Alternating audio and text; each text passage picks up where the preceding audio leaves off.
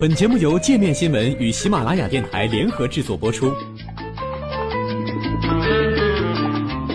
界面新闻五百位 CEO 推荐的原创商业头条，天下商业盛宴尽在界面新闻。更多商业资讯，请关注界面新闻 APP。各国领导人都是怎么互相打电话的？美国当选总统特朗普因其非传统的外交电话方式，多次登上头版头条。那么，到底什么才是世界领导人之间交流的正确打开方式呢？工作人员有一些步骤能确保整个流程更加顺利，避免出现潜在的问题，比如语言上的误解以及一些恶作剧来电。你好，我是普京，奥巴马在吗？你好，我可以跟总统对话吗？调度人员很少从领导人口中听到这样的请求。在首脑们互相说过客套话之后，基础工作将由幕后人员来完成。美国前副总统切尼的国际安全事务副助理耶茨表示：“如果两国之间有着稳定成熟的外交关系，这个过程可能非常简单，仅需一方战情室拨通电话，表示我方首脑想要与你方首脑对话。而如果两国之间的交往并没有那么频繁，大使通常会代表他们的首脑提出正式请求，他们将制定出议程以及通话的理由。如果双方都同意，团队就会立即着手相关安排。”为大议题和小闲聊助一臂之力，领导人通常在通话前就大致准备好了要说什么。美国总统通常会收到一份来自于国家安全委员会（简称 NSC） 的案卷材料。NSC 是美国国家安全和外交政策方面的主要咨询机构。如果只是简单的礼节性电话，该机构提供的信息可能非常基础，比如由谁来发起联系，以及两三个建议讨论的话题。另外还包括一些需要知道的个人信息。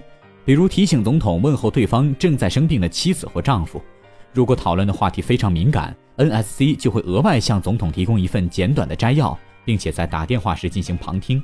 领导人在通话时通常都会有各种各样的人参与其中，其中包括助手和口译人员。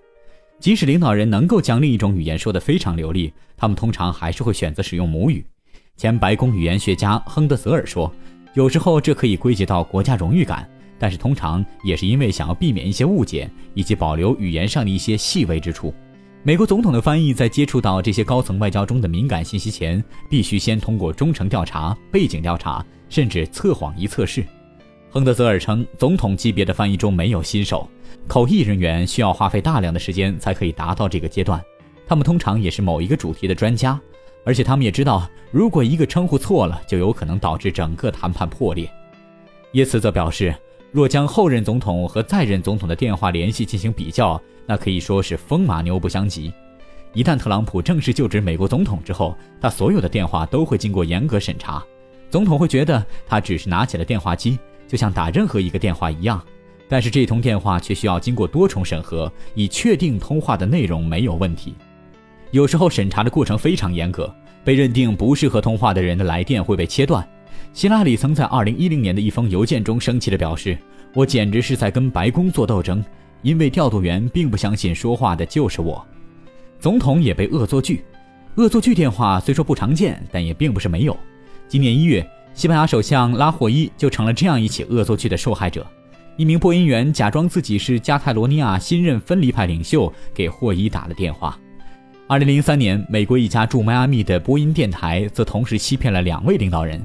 时任委内瑞拉总统查韦斯和他的密友前古巴领导人卡斯特罗，这家电台首先拨通了查韦斯的电话，假装是卡斯特罗，然后拨打了卡斯特罗的电话，假装自己是查韦斯。当卡斯特罗意识到自己被戏弄后，咒骂连连。另外一个名为 DJS 的电台还曾于2005年戏弄过玻利维亚后任总统莫拉莱斯，假装自己是西班牙时任首相萨帕特罗。这个电台还曾在1995年戏弄过英国女王，假装自己是加拿大前总理让·克雷蒂安。常被称作“红色电话”的莫斯科华盛顿热线是一个独立而且绝对安全的系统，能够确保美国和俄罗斯首脑直接进行交流。上世纪八十年代曾在该项目工作过的高级技术语言学家亨德泽尔说：“与传言不同，热线其实并不是电话。这条线路诞生于1962年古巴导弹危机后。”那时，苏联和美国之间的核战争一触即发，而这条线路主要用于传递一些文本信息和图片，包括地图、图表等。如今，这个交流通道保留了下来，可以在需要时进行实时通讯。亨德泽尔称，如果涉及到核导弹的问题，这种通讯都必须以分秒计算。